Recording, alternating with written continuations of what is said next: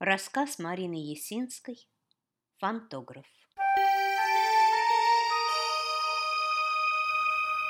Серьезная женщина в темно-сером костюме и очках в строгой оправе сразу перешла к делу. «Через две недели у нас открытие нового отеля, и нам требуется привидение». «На какой срок?» «Навсегда. Видите ли, мы для отеля не новое здание построили, а выкупили и реставрировали старинный замок. Создали в нем соответствующий антураж. Единственное, чего ему не хватает, это привидение. У любого уважающего себя замка должна быть трагическая легенда и, разумеется, призрак. Легендой займемся мы, а от вас нам необходимо привидение. Какое именно привидение? Все очень традиционно, по канонам жанра. Молодая женщина, распущенные черные волосы, свободная белая одежда. Звуковые эффекты нужны? Плач, стоны, звон цепей? Нет уж, спасибо, хмыкнула женщина. Мы не хотим довести своих клиентов до инфаркта. Зона передвижения по всему отелю? Ни в коем случае. Слишком велик риск ненароком испугать наших клиентов. Нам нужно, чтобы привидение существовало, но перемещалось только по ограниченной территории. Мы собирались отвести ему угловую башню, винтовую лестницу и смотровую площадку. Я вписал сумму в типовой контракт и протянул его клиенту. Женщина быстро глянула на цену и подняла глаза. «А я слышала, что кроме создания привидения оплачивается еще и его ежемесячное обслуживание».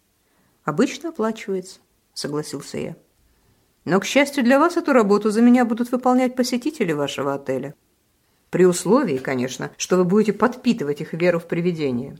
Постоянно поддерживайте к нему интерес. Давайте своим клиентам его время от времени увидеть. Если заметите, что, несмотря на все усилия, призрак начинает исчезать, приходите ко мне, и тогда мы обсудим дополнительные расходы на его обслуживание.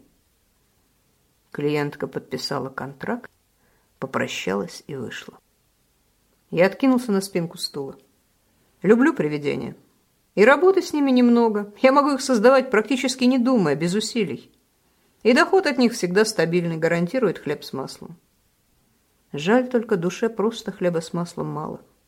Ей хочется полета и творчества.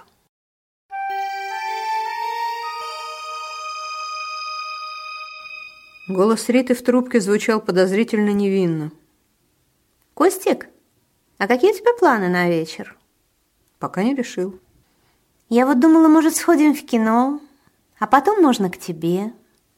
«Ко мне я не против, хотя у Риты вообще-то условия лучше». Просторная квартира, шикарный вид из окон и толстые стены, через которые не слышно соседей. Рита знает, что мое жилье хуже.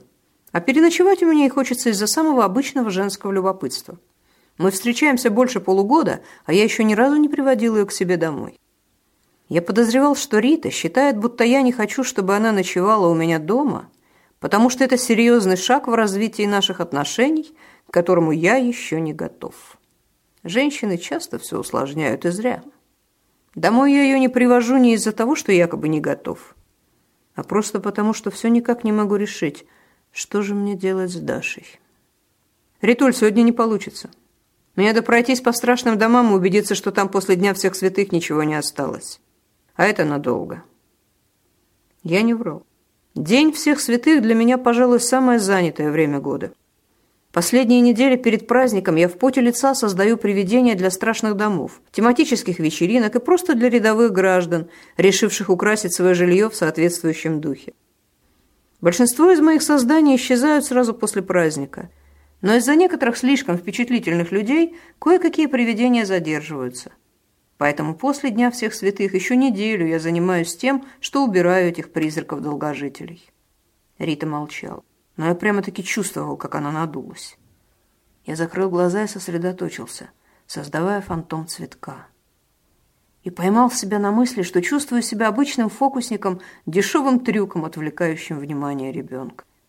Я понял, что Рита получила фантом розы, когда услышал, что она тихо ахнула и предложил «давай завтра». «Давай», – охотно согласилась повеселевшая Рита. Я повесил трубку и тяжело вздохнул. Придется сегодня поговорить с Дашей. Только вот что я ей скажу.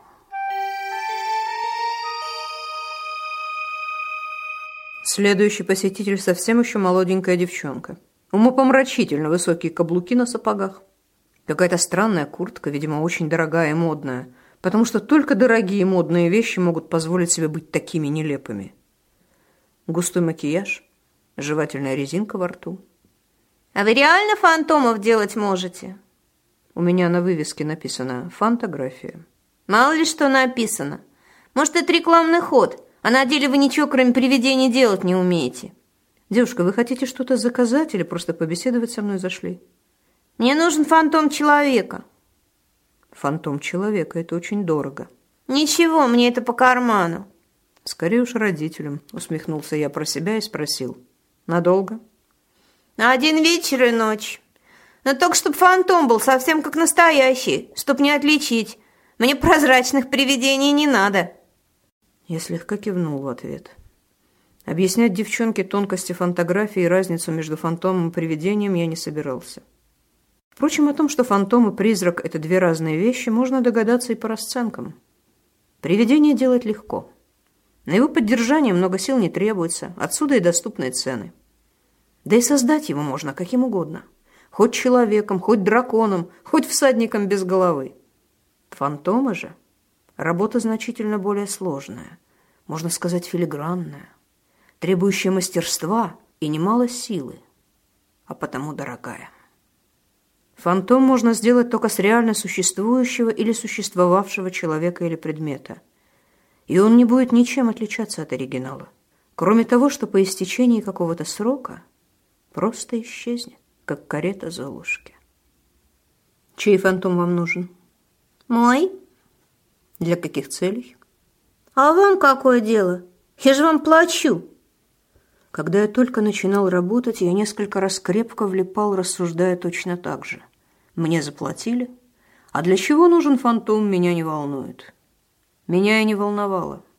Да только потом я нередко оказывался крайним. Например, как-то я создал фантом, копию самого заказчика, совершенно не задумываясь, для чего это ему. А несколько недель спустя ко мне в контору ворвалась его разъяренная жена. Оказывается, клиент тайком бегал к любовнице оставляя вместо себя фантом. Разумеется, в глазах жены виноват оказался не гулящий муж, а я, сделавший ему прикрытие. В другой раз парни устраивали мальчишник и решили заказать для вечеринки стриптизершу. Но не простую, а фантом девушки, которая когда-то отказала жениху. И все бы ничего, да только каким-то образом об этом узнала та самая девушка. И подала на меня в суд за посягательство на достоинство личности. Мои доводы о том, что я всего лишь исполнитель заказа, а придумали это все мои клиенты, мне не помогли. Суд наложил на меня приличный штраф. Наконец, однажды я сделал фантом шикарной Феррари. И только в полицейском участке узнал, что мой фантом клиент расположил на месте настоящей машины, которую он угнал. Мне шили соучастие. Дело едва удалось замять. Так что я давно взял в привычку интересоваться, для чего клиенту нужен фантом. Разумеется, нет никаких гарантий, что заказчик мне скажет правду, но хоть какая-то информация у меня будет. Впрочем, объяснить все это сидевшей передо мной девчонке я не собирался и сказал только «Правила такие». «Мне очень надо на одну вечеринку, а предки меня не пускают», – недовольно сообщила она. «Хочу оставить фантом дома, а сама на ночь незаметно смотаться». Я прикинул, каким образом могу оказаться крайним в этой ситуации. Безусловно, есть вероятность, что девчонка влипнет в неприятности, и тогда ее богатый папочка, несомненно, назначит именно меня козлом отпущения. Ведь не будь фантома, он сразу обнаружил бы пропажу дочери и вернул бы ее домой.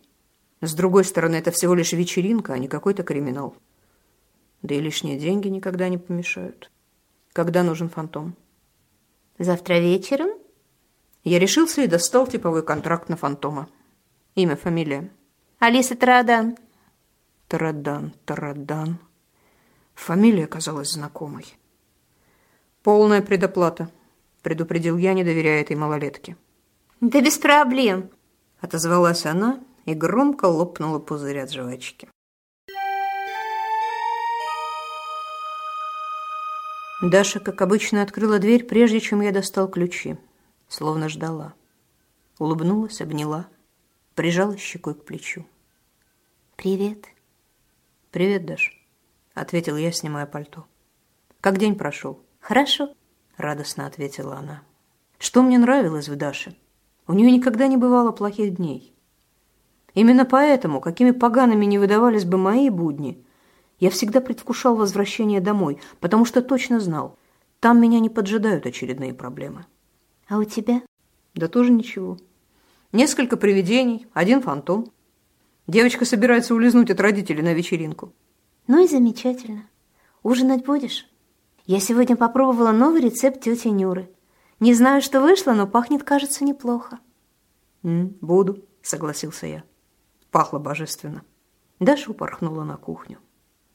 Я проводил ее взглядом, ощущая, как растет во мне чувство вины. Вот что я ей скажу? Даш, завтра ко мне Рита приходит. Ты не могла бы тихо посидеть в своей комнате? А еще лучше вообще уйти куда-нибудь на ночь. Да, я знаю, что тебе некуда идти, что у тебя нет подруг, у которых можно переночевать. В принципе, на завтра я мог бы снять тебе номер в отеле. А что потом? Когда Рита станет ночевать здесь каждую ночь? Что мне делать с тобой тогда?» «Даша», — с трудом начал я, когда мы съели телятину, приготовленную по рецепту тети Нюры, и стали пить чай. «Понимаешь, завтра вечером ко мне придет Рита». Даша, подперев подбородок кулачком, смотрела на меня своими зелеными глазами, и я чувствовал себя ужасно неловко. «Ты же знаешь, я с ней уже довольно давно встречаюсь». Все ходил вокруг да около я, не решаясь перейти к главному. И у нас все серьезно.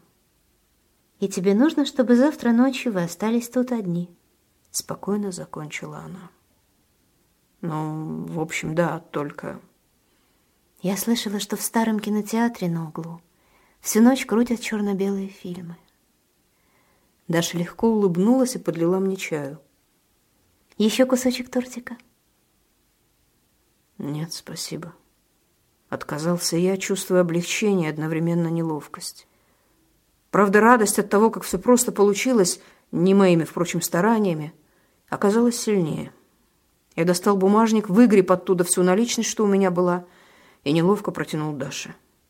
«Держи. Это тебе. На кино, там, на попкорн. М? Мысль о том, что мы станем делать, когда Рита решит постоянно у меня ночевать, я решительно отодвинул на потом.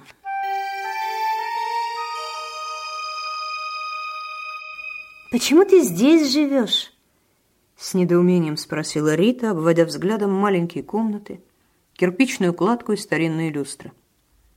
«Я думала, фантограф твоего уровня зарабатывает достаточно, чтобы позволить себе условия получше». «Да я как-то привык», — развел я руками. «Вроде как дом».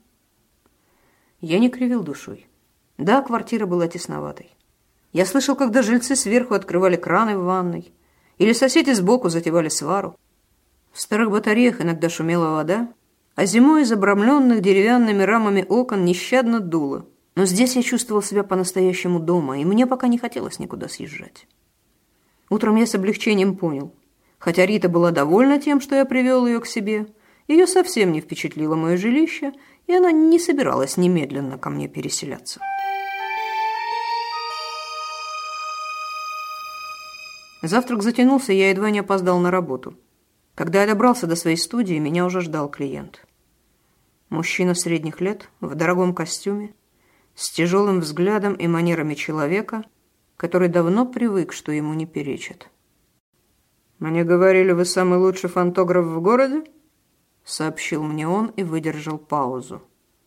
Я не был уверен, какой реакции ожидает мой посетитель. Я был единственным фантографом в городе, что, пожалуй, автоматически делало меня лучшим. Но все фантографы хороши по определению. Создателей привидений в мире немало, а вот настоящих фантографов почти нет. Зато те немногие, кто действительно понимают фотографию, мастера своего дела. «Мне нужен фантом вот этого ребенка», — продолжил мой посетитель и протянул фотографию полугодовалого малыша. «Для каких целей?» — спросил я. «А вам обязательно знать?» — напрягся мужчина. «Да», — отрезал я. «Для жены. Наш ребенок умер месяц назад, и она... Она сама не своя». Никак не приходит в себя, нет ни малейшего прогресса. Не помогают ни врачи, ни гипнозы, ни антидепрессанты. Я думаю, фантом ее отвлечет. Я решительно отодвинул фотографию. Нет. Нет, удивился мой посетитель. Нет, подтвердил я. Это очень, очень плохая идея. Некоторое время мужчина молча рассматривал меня, словно решая, что же ему со мной делать. Купить или надавить? Я заплачу двойную цену. Нет, тройную. Да не в деньгах дело. Неужели вы не понимаете, что просите? Мужчина молча ждал продолжения. Я вздохнул. Когда-то давно я сделал одному человеку фантом умершей жены. Ни к чему хорошему это не привело. Когда фантом исчез, для клиента это было словно повторение трагедии, и он едва не свихнулся от горя. С той поры я зарекся создавать фантомы погибших людей для их близких. Этим вы сделаете своей жене только хуже. Ей нужно справиться со случившимся горем и научиться жить дальше. А иллюзия только временно заглушит боль. Фантом ее не вылечит, он лишь затруднит выздоровление. Ни проблеска в глазах. Казалось, мой клиент не услышал ни слова. Утомленно взглянув на меня, заговорил, растягивая слова. «Сегодня поздно ночью дочь председателя областного суда Игоря Петровича Тарадан доставили в больницу с сильным алкогольным отравлением. Так вот почему фамилия Алисы казалась мне знакомой. Я похолодел. Начало не предвещало ничего хорошего. Ее едва откачали, спокойно продолжал мой клиент. К тому же у Алисы в сумке нашли наркотики и уже завели на нее дело. Игорь Петрович рвет и мечет. Он строго запретил дочери идти на вечеринку и был уверен, что она весь вечер провела дома у себя в комнате. Уверен, он будет счастлив узнать, что дочь сбежала из дома с помощью фантома. И что именно из-за услуг фантографа она оказалась в больнице и под следствием. Разумеется, она в больнице из-за меня. Это же я ее пить заставлял. Это я ей в сумку наркотики подбрасывал. Привычно возмутился я про себя тому, что мне опять назначают козлом отпущения. И только через несколько мгновений осознал, что мне угрожали. И, похоже, угрожал кто-то влиятельный. Вон он как быстро узнал про то, что Алисе сделали фантом. «Вы только навредите своей жене», — вздохнул я и взял фотографию малыша. «На какой период времени вам нужен фантом?» «На месяц, думаю, хватит», — ответил клиент и достал чековую книжку. Ритка надулась, когда я под благовидным предлогом отказался встретиться с ней сегодня вечером. Но мне было совсем не до нее. Во-первых, утренний клиент, испортивший мне настроение. Во-вторых, я не видел Дашу со вчерашнего дня. Как она? Может, все-таки обиделась на меня за то, что я выпроводил ее на ночь в кино? Даша, как обычно, открыла дверь, прежде чем я достал ключи. Словно ждала. Приподнялась на цыпочки. Чмокнула меня в щеку и улыбнулась. «Привет». «Привет, Дашуль». С облегчением выдохнул я, обнимая ее. «Мой дом. Островок мира и покоя, по-прежнему на месте». «Как день прошел?» «Не спрашивай». Обреченно отмахнулся я, направляясь в ванную комнату. Контрастный душ, вкусный ужин, горячий глинтвейн. Я и не заметил, как меня отпустило напряжение. И вот я уже выложил Даше все подробности утреннего визита. Словом, отвратительная идея. И я чувствую себя под лицом из-за того, что согласился. Закончил я свой рассказ. Ты не согласился, тебя вынудили. Пусть вынудили, но все равно я зря согласился. Ну, что мне сделает председатель суда? Прикажет возбудить против меня дело? Ладно, пусть. В любом случае, я ничего противозаконного не делаю, так что вряд ли меня смогут пришить серьезную статью. Да, будет нервотрепка, суд, условный срок. Вряд ли меня посадят. А это я переживу. Зато не факт, что его жена переживет, когда исчезнет фантом. Это будет как потеря второго ребенка. Она ж с ума сойдет от боли. Костя, а если бы я исчезла, тебе тоже было бы больно? Вдруг спросила меня Даша. Я вздрогнул от неожиданности и удивленно посмотрел на Дашу. Никогда, никогда раньше она не задавала мне подобных вопросов. Даша выжидательно смотрела на меня, и я вдруг заметил, что сегодня она выглядит по-другому. В легком изумрудном платье, которое я никогда раньше не видел, длинные каштановые волосы лежат гладкими волнами, а зеленые глаза стали выразительнее из-за чуть подкрашенных ресниц. «У тебя новое платье?» — спросил я, откровенно меняя тему. Да. Виновато улыбнулась мне Даша. Ты мне вчера так много денег дал. И я сегодня прошла по магазинам, купила вот это платье, а еще зашла в салон. Мне уложили там волосы и посоветовали взять тушь и шампунь. Костя, ты не сердишься, что я все потратила? Мне просто вдруг так захотелось себе что-нибудь купить. Неужели я только что говорил ей, что чувствовал себя под лицом, согласившись создать фантом ребенка? Нет, тогда мне было просто неловко. А вот сейчас я чувствовал себя под лицом. Сколько же лет у меня жила Даша? Четыре? Пять? И мне ни разу не пришло в голову дать ей денег или сходить с ней по магазинам. Я приносил продукты, я покупал ей иногда какую-то одежду – Кажется, я ни разу не делал ей подарков, только однажды. Давным-давно принес букет астр. Черт!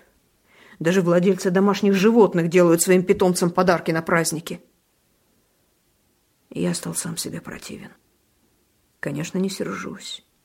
Выдавил я из себя. Даша, ты такая красивая. Искренне добавил я. Тебе очень идет это платье а волосы просто сияют. Даша расцвела от моих слов, и мне стало еще хуже. Она ведь даже не понимает, как отвратительно я с ней обращался. Дашуль, я стремился утешить угрызение совести самым быстрым способом. Завтра суббота. Давай пройдем по магазинам, купим тебе что-нибудь еще, м? А разве ты не собирался встречаться завтра с Ритой? Она на меня обиделась. — отмахнулся я. «Ну так что, пойдем? Куда бы ты хотела?» «Да куда угодно, я ж почти нигде не была», — бесхитростно призналась Даша, и я застонал про себя. Она действительно ничего не видела, кроме нескольких ближайших кварталов. «Тогда завтра нам с тобой предстоит насыщенный день», — ответил я и отвернулся. Я не мог выносить светящегося в Дашкиных глазах радостного предвкушения. Фантом терьера у меня в руках звонко тявкнул и попытался облизать мне нос. «Спасибо», — с чувством поблагодарила меня моя клиентка, принимая собаку. «Он совсем как Сэнди». Родители часто заказывают фантомы умерших животных, особенно если они погибли неожиданно, чтобы не рассказывать детям правду и дать им возможность попрощаться с любимцем, прежде чем отправить его жить в деревню. Люблю такие заказы. От них всегда хорошо на душе. Я проводил женщину и взялся за длинный список к театральному фестивалю. Примерно месяц назад ко мне начали поступать заказы на бесчисленные привидения и призраки для самых разных театральных постановок. За несколько дней, оставшихся до открытия фестиваля, поток заказов увеличился едва не вдвое. Да, похоже, сегодня мне снова не удастся увидеться с Ритой. Опять будет сцена, подумал я и поморщился. Последнее время мы с Ритой ругались все чаще. Ей не нравилось, что из-за многочисленных заказов мне не удавалось уделять ей так много внимания, как ей бы хотелось. Я ловил себя на мысли, что меня все меньше задевали сцены обиды и недовольства, которые она мне устраивала. И еще не мог отделаться от ощущения, что все это началось после той самой ночи, которую мы с Ритой провели у меня дома. Мне казалось, именно после того раза ее отношение ко мне изменилось. Она будто решила, что теперь у нее на меня больше прав и предъявляла мне куда больше требований. Даша тоже изменилась. К счастью, не в отношении ко мне. С той субботы, когда мы прогулялись с ней по магазинам, у нее началась какая-то своя жизнь. Она стала ходить на танцы, разводить цветы. У нее появились подруги и даже что-то вроде работы. «Мне говорят, что я хорошо чувствую прекрасное», смущенно призналась мне Даша, советуясь принять ли ей предложение подрабатывать немного в салоне красоты, где и самый первый раз уложили волосы. «Знаешь, это просто удивительно. Несколько штрихов карандашом, несколько взмахов кисточкой, правильно подобранные оттенки, и женщина преображается и становится куда более счастливой. Похоже на маленькое чудо, правда? И это чудо делаю я. Я слушал Дашу, отмечая, как она изменилась. И дело не в том, что теперь ее каштановые волосы были уложены в красивые прически, что она сменила гардероб и подкрашивала губы нежным розовым цветом. Даша изменилась внутренне. До недавнего времени я знал все о том, какая она. Полностью, от и до. Она была такой, какой хотел ее видеть я. Я создал ее такой, какой она была мне нужна. А теперь Даша превращалась в самостоятельную личность, менялась без моего участия. Я все не мог решить, как мне к этому относиться.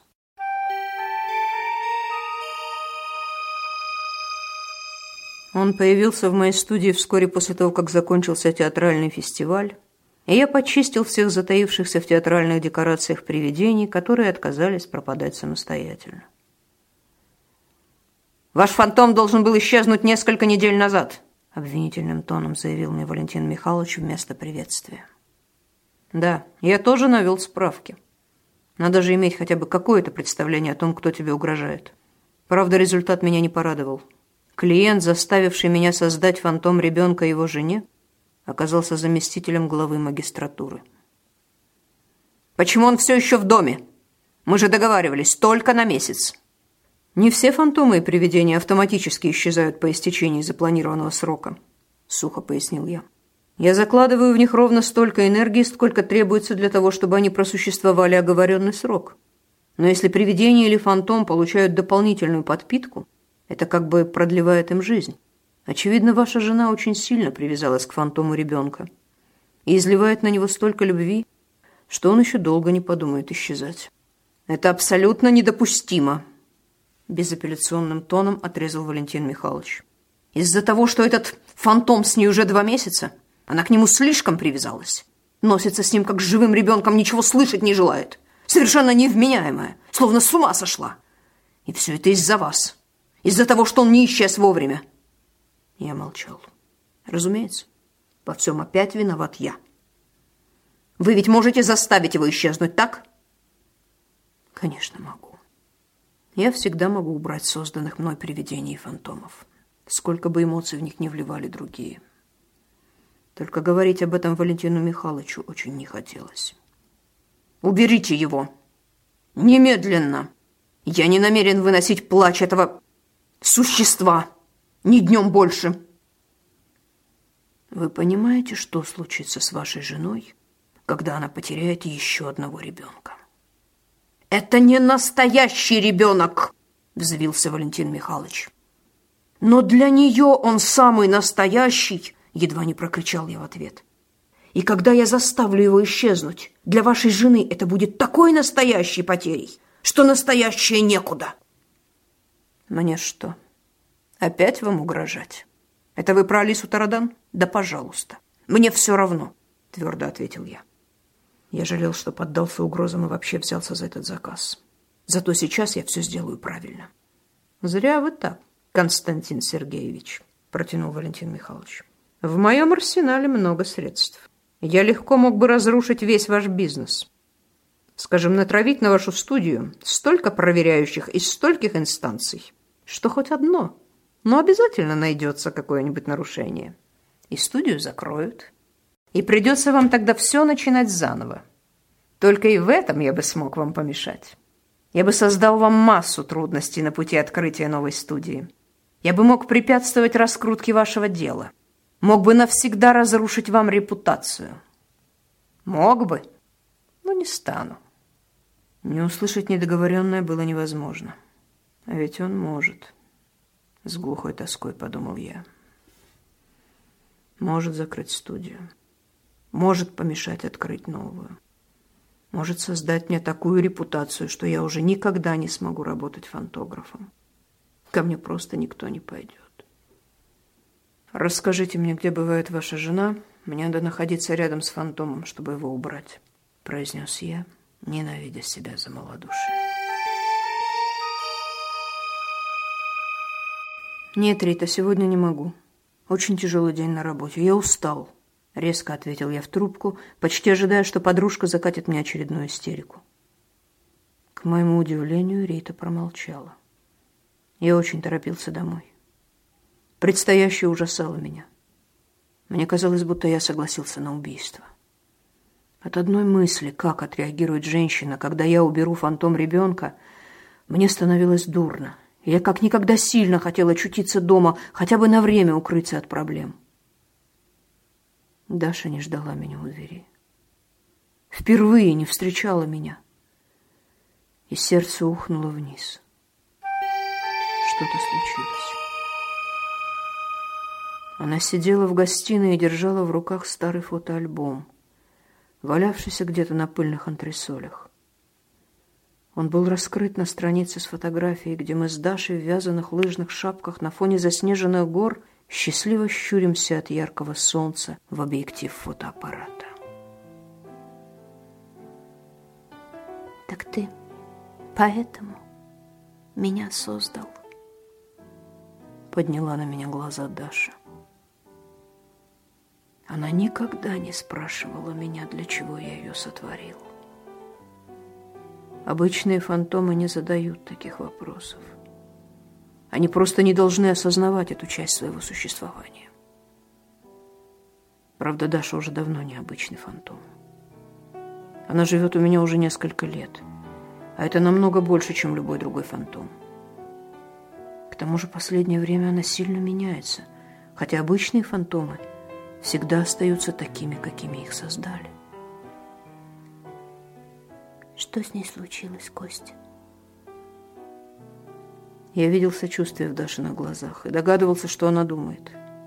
Даже меняясь, она оставалась такой, какой я хотел ее видеть, когда создавал. Доброй, понимающей, сопереживающей. Такой, какой не была настоящая Даша. И было бы так просто сказать ей сейчас то, что она хотела услышать. Да, она умерла. И я создал тебя, ее фантом, потому что не мог перенести потери. И тогда в Дашиных глазах заблестели бы слезы. Она подошла бы ко мне и без слов обняла бы, утешила. Она ушла от меня к другому. Сквозь сжатые зубы процедил я. Ушла, а я не смог ей этого простить. И создал тебя, чтобы вымещать на тебе свою обиду и ненависть к ней и вымещал. Я этого не помню, прошептала Даша. Конечно, она не помнит. Фантома не должен помнить. Он выглядит как живой человек, ведет себя как живой человек. Он спит, он ест, его можно потрогать, с ним можно поговорить. Но он не человек. Он не понимает, что с ним делают, он не чувствует, не страдает, он не помнит. Я смотрел в Дашины глаза и со стыдом признавался себе, что я рад. Рад, что она не помнит. Я создал Дашин фантом буквально через несколько дней после того, как ушла Даша, сообщив, что влюбилась в другого. Я создал фантом один в один, как оригинал, только сделал ей длинные волосы. Я всегда хотел, чтобы Даша их не стригла, чтобы они отросли до пояса, длинные и густые. Она всегда поступала по-своему. И не только с волосами. Что ж, когда я создал ее фантом, у нее больше не было выбора. Она поступала только так, как хотел я. Она молчала, когда я кричал. Она соглашалась, когда я говорил обидные слова. Она просила прощения, когда я был на нее сердит. Она никогда не жаловалась и безропотно сносила все мои выходки. Сейчас мне было стыдно об этом вспоминать. А тогда я упивался возможностью беспрепятственно выплеснуть всю свою злость на фантома девушки, которую я любил. «Конечно, ты не помнишь», — сказал я. «Ты не можешь помнить». «Нет, я могу помнить», — возразила Даша. «Я точно знаю, какое у меня было первое воспоминание. Осенью, чуть больше двух лет назад. Я помню, как потрескивали дрова в камине, а я сидела в кресле у окна и смотрела, как желтые листья плавают в лужах. Потом я услышала твои шаги и побежала открывать тебе дверь. А ты протянул мне букет фиолетовых астр. Они были такие красивые, помнишь? Я вздрогнул. Помнить. Прерогатива людей. У фантомов не может быть воспоминаний. Тогда почему они есть у Даши? Да, я тоже помнил тот день. Потому что именно в тот день я наконец понял, что во мне не осталось обиды на ушедшую от меня Дашу. Я осознал, как по-скотски я вел себя с той Дашей, что жила в моей квартире. Как никто другой, я понимал, как глупо покупать цветы фантому, но я все равно купил букет фиолетовых астр, потому что хотел извиниться и хотел сделать ей приятное. «Помню», — тихо отозвался я. Это был единственный раз, когда я принес ей цветы. А я долго была здесь до того дня? Я создал тебя чуть больше четырех лет назад. Даша отложила фотоальбом, подошла к окну и спросила, не глядя на меня. «Зачем я тебе теперь? Ты ведь выплеснул всю свою злость, всю обиду. Почему я не исчезла?»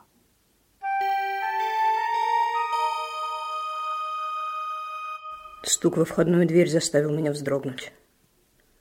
Я неохотно вышел в коридор. Сюрприз! Рита влетела в квартиру с широкой улыбкой. Поздравляю с годовщиной! Возвестила она, вручила мне пакет, набитый какими-то вкусностями, и с довольным видом спросила. Ну как, не ожидал? Я так и знала, что с этой своей работой ты напрочь позабыл, что сегодня ровно год, как мы встречаемся. Так что решила устроить тебе праздник сама. Я смотрел на Риту и не понимал ни слова. Только по выражению глаз видел, что она ждет одобрения. «Спасибо», — наконец выговорил я и обреченно понес пакет на кухню. Сейчас Рита увидит Дашу и... «Кто это такая?» Донесся до меня пронзительный возглас. Я поморщился. Я прошел в гостиную. Даша по-прежнему стояла у окна. Рита, воинственно уперев руки в бока, застыла в дверях. Ты встречаешься со мной целый год и все это время живешь с другой? Рита обратила на меня всю мощь своего возмущения. Или скажешь, что я все не так поняла? Давай, оправдывайся. Может, это просто соседка зашла за солью? Или она твоя двоюродная сестра? Ну, говори, кто она? Она фантом, ответил я и заметил, как поморщилась от моих слов Даша. И вдруг понял, что вот уже очень, очень давно я не думаю о ней, как о фантоме. Или как о копии девушки, которая когда-то от меня ушла. Для меня она просто Даша. Фух. Рита резко выдохнула и расслабилась. «Ой, а я-то подумала!» С нервным смешком сказала она и подошла к Даше. Обошла ее кругом, рассматривая словно какой-то предмет, а потом сообщила мне. Слушай, ты правда фантограф высшего класса. Вообще не отличишь, она как настоящая. Я и есть настоящая. Неожиданно резко ответила Даша. Костя? Проигнорировала Дашины слова моя подружка. А долго она еще здесь будет? Когда ее клиент заберет? Нет, я, конечно, понимаю, что это всего лишь фантом, но все равно при ней как-то неудобно. Я молчал. Кость, ну убери ее куда-нибудь и пойдем уже отмечать капризно протянула Рита и дернула меня за рукав. Выжидательно посмотрела на меня и, похоже, поняла, что означает мое молчание. «Тебе что? Какой-то там фантом дороже наших с тобой отношений?» Я обреченно прикрыл глаза. Я уже некоторое время назад понял, что устал от бесконечных ссор, от споров, что я тяну наши отношения, скорее по привычке, а не потому, что они доставляют мне радость. Что меня больше не трогает, когда Рита обижается или дуется. Но, похоже, очень задевает, когда расстраивается Даша. Рита разъяренным вихрем вылетела из квартиры, громко хлопнув на прощание дверью. Я устало опустился на диван и уткнулся лицом в ладони. Ты ведь не из-за нее тогда? Даша тихо подсела рядом. Не из-за нее, глухо ответил я. Из-за фантома ребенка, которого мне предстоит убрать. И из-за Даши тоже. Я пойду с тобой, решительно заявила мне утром Даша. Накануне я рассказал ей о том, что мне предстоит сделать, и она, видимо, решила, что мне не помешает поддержка. Она не ошиблась. Как и говорил Валентин Михайлович, его жена гуляла в посидевшем от первого мороза парке со счастливой улыбкой, катя перед собой ярко-синюю коляску. Увидев ее, я непроизвольно замедлил шаг и в конце концов просто остановился у замерзшего фонтана. И с ужасом понял, что присутствие Даши, которая так успокаивала меня на пути сюда, теперь только усугубило ситуацию. Я не смогу убрать фантома ребенка при Даше. Не хочу, чтобы она это видела. И чтобы думала, что то же самое в любой момент я могу сделать и с ней. Жена Валентина Михайловича остановилась совсем недалеко от меня, по другую сторону фонтана. Женщина достала ребенка из коляски и подняла на вытянутых руках. Малыш довольно засмеялся. И я вдруг разглядел у него два передних зуба. Когда я создавал фантом, зубов у него точно не было. Я с такой силой сжал кулаки, что у меня задрожали руки. Я никогда, никогда больше не буду создавать фантомы людей. Не хочу мучить других, и не хочу еще раз сам проходить через то, что мне предстоит. Я закрыл глаза и сосредоточился, потянувшись сознанием к ребенку. Сейчас я соединюсь с тем импульсом у него внутри, который поддерживает существование фантома, и просто задую его – как задувают пламя свечи. А потом еще постою немного, слушая, как плачет женщина, и запоминая это. И если когда-нибудь в будущем у меня появится соблазн еще раз создать фантома человека, я буду вспоминать, как она плакала. У ребенка не было импульса внутри. Просто не было. Словно это и не фантом вовсе. Я пробовал несколько раз, но мои усилия просто проходили сквозь него, как они проходят через обычного человека. Я ничего не чувствовал. На миг мне даже показалось, что я просто ошибся, что это не жена Валентина Михайловича, а какая-то другая женщина с ребенком. Но нет. Я видел ее фотографию, я получил подробное описание. Ошибки быть не могло. Я вздрогнул, когда кто-то взял меня за руку. «Даша». «У тебя ничего не получится», — сказала она, словно утешая. «Почему?» Удивленно спросил я, даже не успев осознать глупость ситуации. Я, фантограф, задаю вопрос о своем деле своему же созданию. «Потому что он больше не фантом. Он живой». Я резко замотал головой. «Нет, это невозможно. За всю многовековую историю фотографии подобные случаи были наперечет.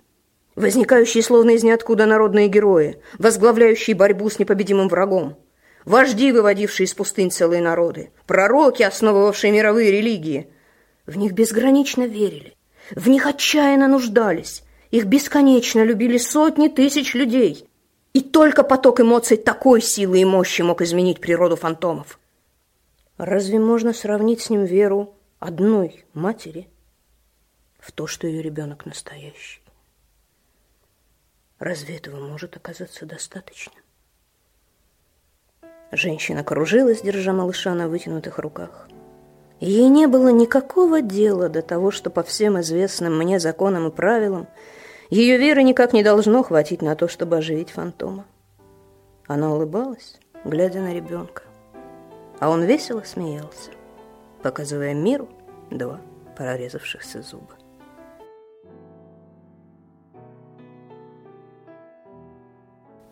У фантомов не режутся зубы.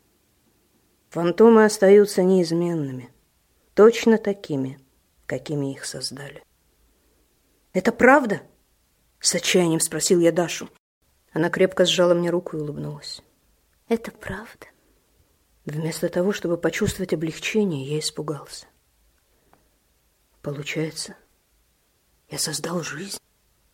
Если ты про ребенка, то не ты создал эту жизнь. Ее создала она, кивнула Даша на женщину, кружившую малыша.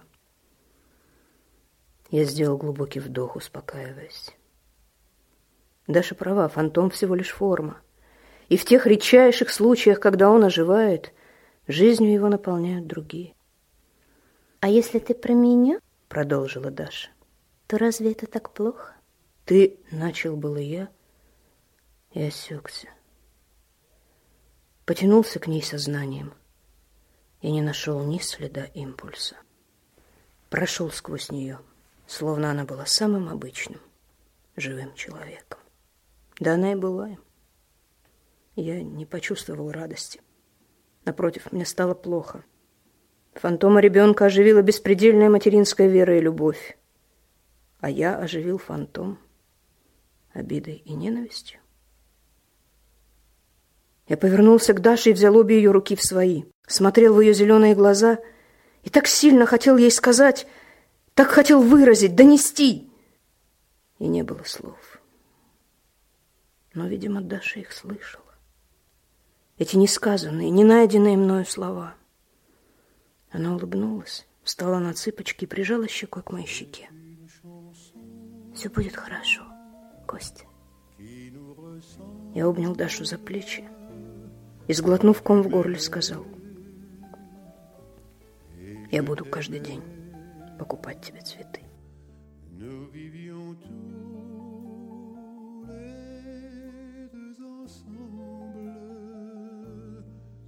Qui m'aimais, moi qui t'aimais.